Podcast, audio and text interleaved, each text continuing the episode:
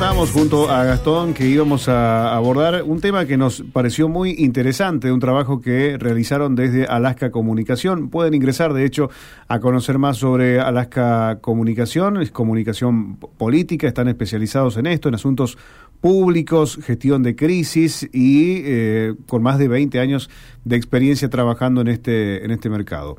Desde este lugar queremos contarles el último trabajo que han publicado, que es una encuesta donde le preguntan a un grupo de argentinos y argentinas cómo se autopercibe ideológicamente, es decir, de centro, de centro derecha, de derecha, ¿de dónde cree que es eh, el argentino que responde estas preguntas? Bueno, estamos nosotros en este contacto con Julieta Weisgold, que es una de las integrantes de Alaska. Bienvenida Julieta, aquí Gastón y quien te habla Rubén, te saludamos. ¿Cómo estás?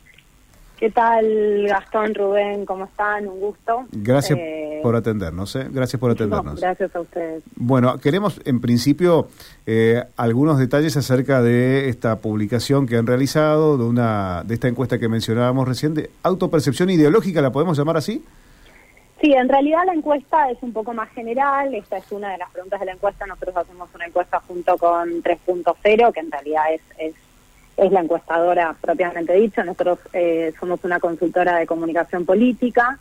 Eh, en la encuesta lo que medimos es eh, un poco, tratamos de, escuchar algo sobre el estado del debate público mes a mes, medimos algunas cosas. Este mes, dentro de lo que medimos, fue lo que estaban comentando ustedes, que es la autoclasificación ideológica. Cómo los argentinos se perciben eh, ideológicamente, ¿no? Más de centro, más de izquierda, más de derecha.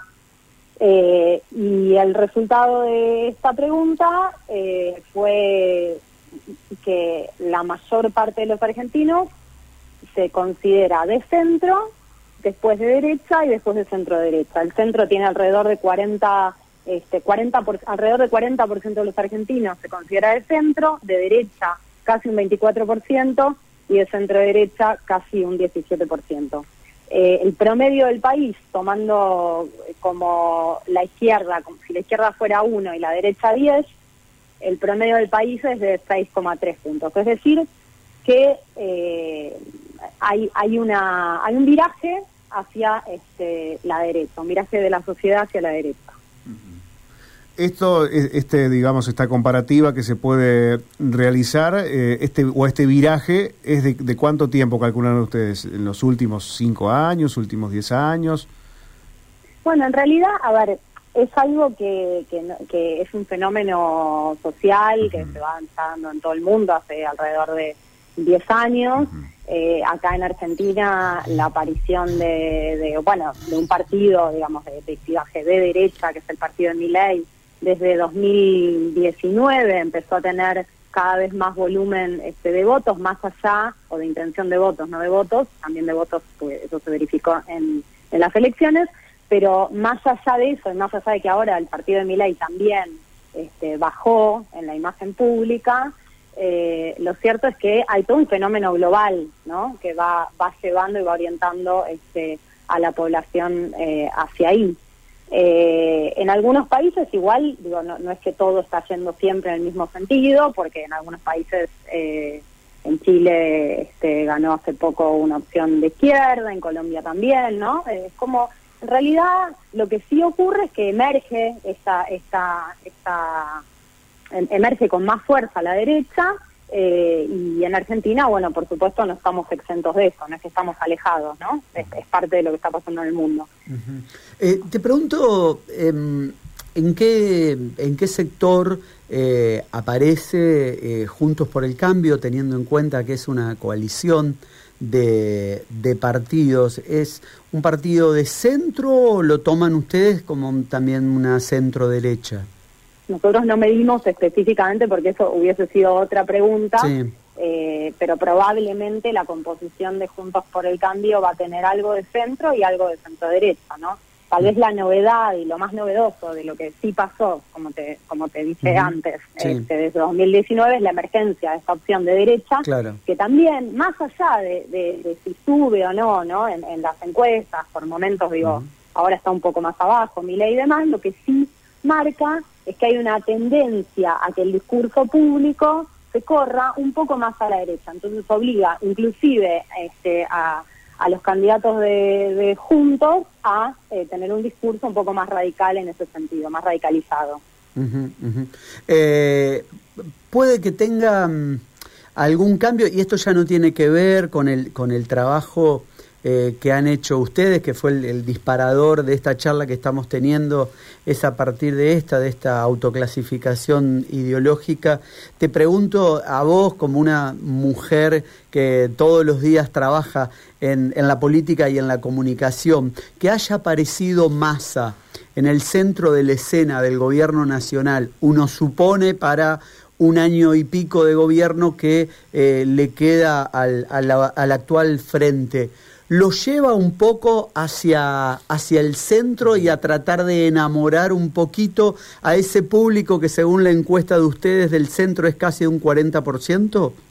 Bueno, es que en realidad el Frente de Todos en 2019, la, la operación, digamos, electoral que hizo, este, con, con, a ver, cuando Cristina, digamos, incluyó en la fórmula Alberto Fernández, trató de expandir, ¿no?, eh, el, su propio electorado, salir de, del núcleo duro de ella, el propio, e ir a buscar otros votantes. ese ejercicio lo hizo en 2019 y, eh, y bueno, y llegó, efectivamente.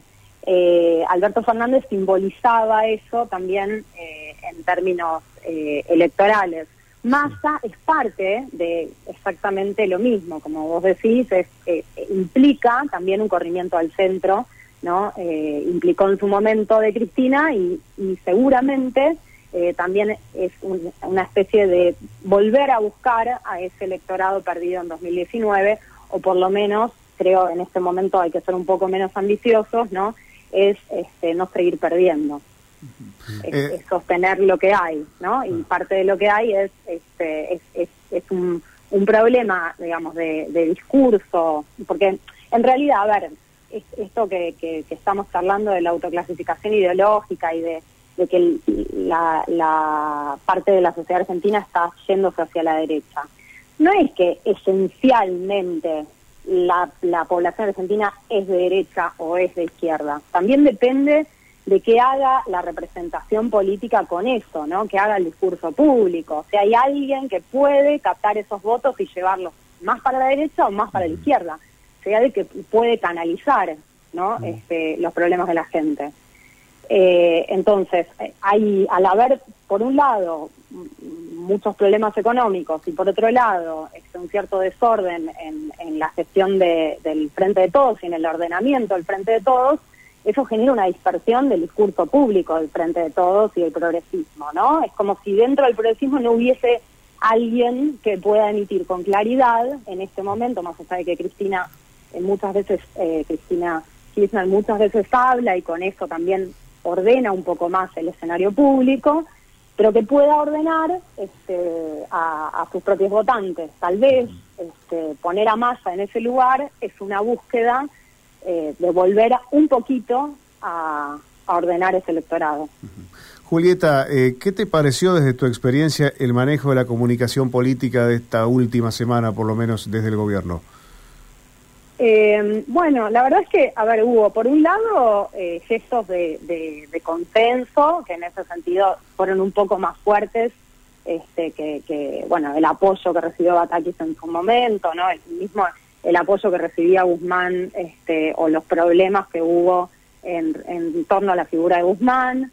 Em, eh, la vicepresidenta se sacó una foto con, con el actual ministro de Economía el lunes, ¿no? Eh, recibió también cierto apoyo de Máximo Kirchner, el presidente se mostró con masa, parecería que todos quieren, ¿no? Eh, eh, todas estas fotos y estas gestualidades parecen demostrar que hay una voluntad de que el frente de todos por lo menos pueda seguir avanzando en una situación muy crítica, ¿no? Interna.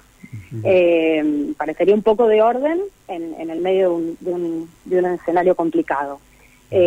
Mm, por otra parte, bueno, eh, respecto a la comunicación propiamente dicha, eh, Massa fue bastante prolijo, el, actual ministro de Economía, eh, anunció cada una de las cosas que, que iba a hacer.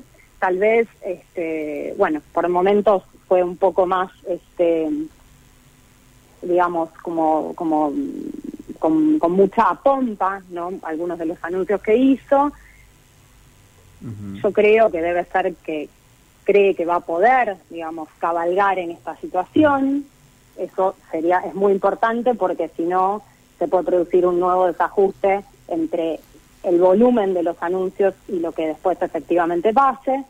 Eh, pero en líneas generales, eh, dentro de lo que se podía esperar, en, la situación en la que está el frente en este momento, eh, creo que fue lo mejor posible. Y creo que también hay un cierto margen muy, muy, muy sinuoso y muy fino, ¿no? un camino muy fino que recorrer, pero en donde hay, digamos, si, si, se hacen anuncios graduales, si se empiezan a poder decir las cosas este, de otra forma, ¿no? Eh, no, no tanto este, pensando en lo que la sociedad, eh, digamos, quiere escuchar, sino en qué es lo que realmente eh, llevaría a que el país se conduzca en un sentido o en otro, con toda la complejidad que tiene el escenario económico.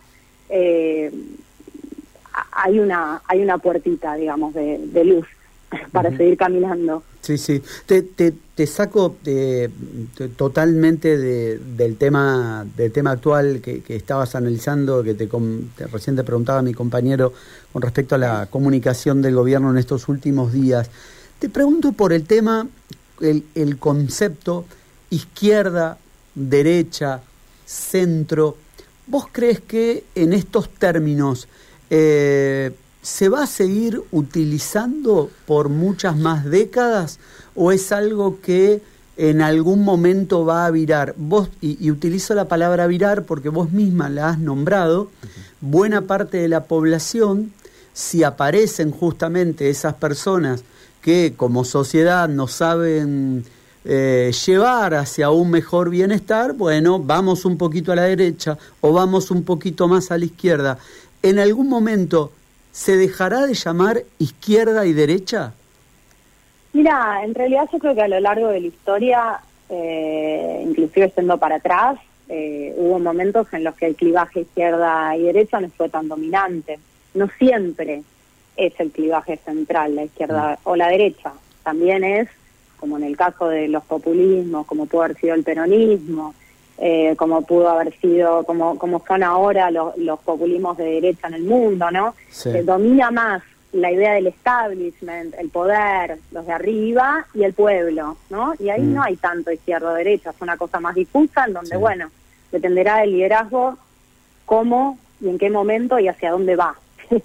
Eh, entonces, creo que no, no puedo hacer futurología para decir que hay muchos que dicen que esas categorías están perimidas. Yo no creo que, yo por lo menos no estoy, ah, no puedo afirmar eso de una forma este, tajante. Creo que son categorías que en este momento, bueno, sirven para analizar algunas cosas, sirven para preguntarse, ¿responden todo o no? Pero, pero este, creo que, que, muestran un estado de cosas, creo que eh, eh, preguntarse un poquito por, por, por este otro tipo de orden, ¿no? Eh, arriba, abajo, establishment, pueblo, etcétera, es parte también del análisis, tiene que ser parte del análisis político actual. Una última consulta de mi parte, Julieta. Eh, ustedes le preguntaban también a la gente em, acerca de las demandas hacia el gabinete nacional antes de que se produzcan estos cambios. ¿Qué respondía la gente? ¿Cuáles eran las inquietudes de la gente? No, bueno, la, gente en general, la respuesta, la, pregunta que habíamos hecho era eh, sobre la, sobre si había que cambiar o no más ministros y la respuesta era que sí. Pero bueno, esta, esa pregunta quedó un poco vieja en este momento, ¿no? Eh, había sido después de la, de la asunción de Batakis la pregunta. Ah, y porque en realidad lo que nosotros queríamos este, ver y lo que analizábamos en relación a eso era, bueno, si se trataba de un simple cambio de nombres o en realidad lo, que estaba de fondo era una cuestión eh, de más volumen político, ¿no? ¿no? No por el no por el volumen político de los ministerios o de los ministros, sino por eh, porque lo que tal vez estaba de fondo era una cuestión vinculada a la continuidad del frente de todos como frente de todos, a el vínculo de los liderazgos este, entre sí, ¿no? El consenso, la posibilidad de avanzar en un sentido más o menos común. Este, a pesar de las divergencias. Eh, una, una, última cuestión que lo vimos estos días, también con una, cuestión de internas allí en el gobierno. Eh, en, el, en, materia de comunicación política, el, el, actor político hace estrictamente lo que, lo que se diagrama como estrategia o eh, el temperamento a veces gana la cuestión y tienen que andar ustedes ahí tapando o apagando los fuegos? Eso depende mucho, depende mucho de muchas cosas. Depende mucho de la visión de, la consultoría política, por un lado, y depende también del político. Eh, hay políticos que, que, que, hasta buscan, digamos, ¿no? Este, que, que, los orienten, que les digan a dónde ir, y, y hay otros que no, y eso tiene que ver a veces con, las características personales de los políticos o con la concepción de la política, ¿no? Y del lado de la consultoría también eh, creo que por lo menos, al menos hay dos miradas. Una que, cree que hay que, que, digamos, la estrategia es decir eh, qué hacer, es ponerle las palabras en la boca al político, y otra que cree que la estrategia es este, parte, ¿no? De la construcción eh, de la política, pero no es ponerle las palabras en la boca al político, no es guionarlo, digamos. Exacto. ¿No? Sí, esta, esta es la última de mi parte. Eh, ¿Cuánto tiempo les falta para preguntarle a la gente si creen que Massa es el candidato a presidente del Frente de Todos? Bueno, nosotros nosotros eso lo estamos midiendo bastante. ¿Ah, entre, entre tantas otras cosas, y sí, bueno. ¿Y eso? Eh, porque, porque, porque, porque, somos una consultora. Claro, por eso, por eso te pregunto. en este momento igual, la verdad es que es muy pronto para, para, para hablar, digamos, de posibilidades para mí, digamos, reales de, de, de candidaturas. Massa no, no, no, ya me imagino que ustedes esto lo saben, pero no tiene no tiene, en, términos de imagen pública, no tiene buena imagen, en intención de voto está igual, eh, pero y, también está pasando con la imagen del gobierno, está en caída, eso ustedes lo saben, también me imagino, eh, pero más allá de eso, hay algunos datos eh, que dentro de, todos esos datos desalentadores para el frente de todos, hay algunos datos que van en sentido contrario de lo que medimos. por ejemplo, eh, la, cuando medimos eh, afinidad o cercanía de la gente con los partidos políticos y el partido o el, espacio político eh, de los que la gente se sintió más afín es el Frente de Todos, con un treinta y pico por ciento y bastante, digamos, bastante fragmentado, ¿no? No es que es monolítico, el Frente de Todos tenía un 60% por ciento de sensación de cercanía. ¿Eso qué significa? Que no está tan muerto el Frente de Todos tampoco.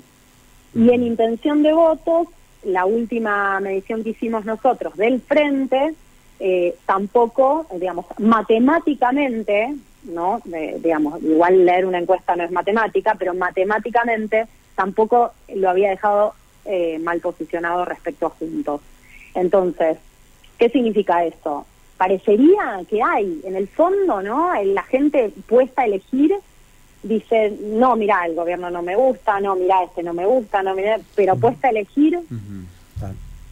Pero según el candidato que ponga... Puesta a elegir no es tan claro. También, eso también. Pero según el candidato también. Pero eh, si lo mirás por fuerza, puesta a elegir, el Frente de Todos todavía no está derrotado. Claro, claro. Y aparte, bueno, esto es lo, lo apasionante de, de, lo social, lo político, ¿no? Las miradas. Acá hay hay dos, eh, hay dos gobiernos que estuvieron recién, hay uno que ah, está actualmente en el poder y el otro que estuvo hasta ayer en el poder. Entonces, digo, en la memoria de la gente está muy latente lo que hizo el gobierno anterior y lo que está haciendo este. Sí, y sí.